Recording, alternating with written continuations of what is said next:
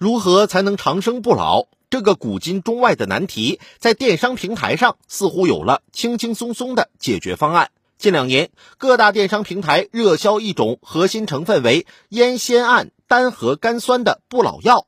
近段时间，越来越多海外购小店一边宣传每天两粒真不会老，一边把售价拉低至每瓶一百多元，能吃一个月，使不少人参与其中。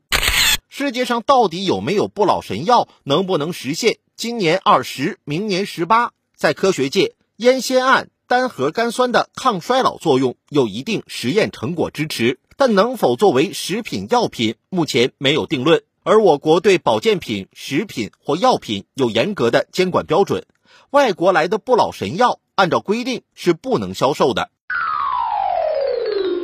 国产的不老神药经过治理和清理，基本上已经很少了。即便市场缝隙里还有，那也不值一提，至少已经造成不了多大危害。但是，国产的不老神药跌下神坛之后，才刚消停了一段时间，外国的不老神药就见缝插针了。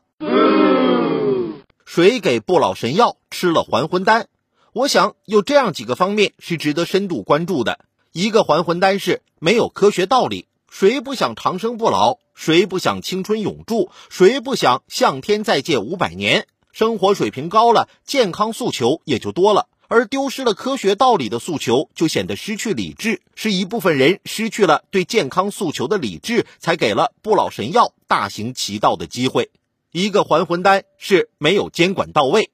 眼下来看，不老神药的问题很多，比如电商平台上琳琅满目。比如海外购小店加大了营销的力度，是摇唇鼓舌的宣传，神乎其神的胡侃；比如还有一些海外代购参与其中，以至于形成了一个国外不老神药货畅其流的灰色利益链条。而这个过程中，显然监管部门是没有履职到位的。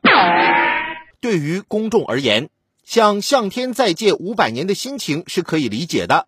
而问题在于，古来今往，谁又能躲得过自然规律？谁又能跳出三界外，不在五行中？坦然接受身体衰老，理智面对容颜易逝，才是理智的。而真正想身体倍儿棒，依靠的只能是健康饮食和体育锻炼。对于监管部门而言，则需要加大管理力度，将电商平台监管好了，将海外购小店监管好了，也就不至于让所谓的不老神药四处游荡了。当然，相关部门需要反思，为何伪科学能够兴风作浪？答案只有一个：真科学抵达不到地方，才有了伪科学的生存空间。无疑，如何加大科普力度，让人们不再有向天再借五百年的幻想，是最该做的事情。需要知道的是，返老还童指望不上不老神药。不老神药处于监管灰色地带，没有实证支持的虚假宣传、虚标含量等问题，应当予以纠正。不老神药，别再让外来的和尚乱念经。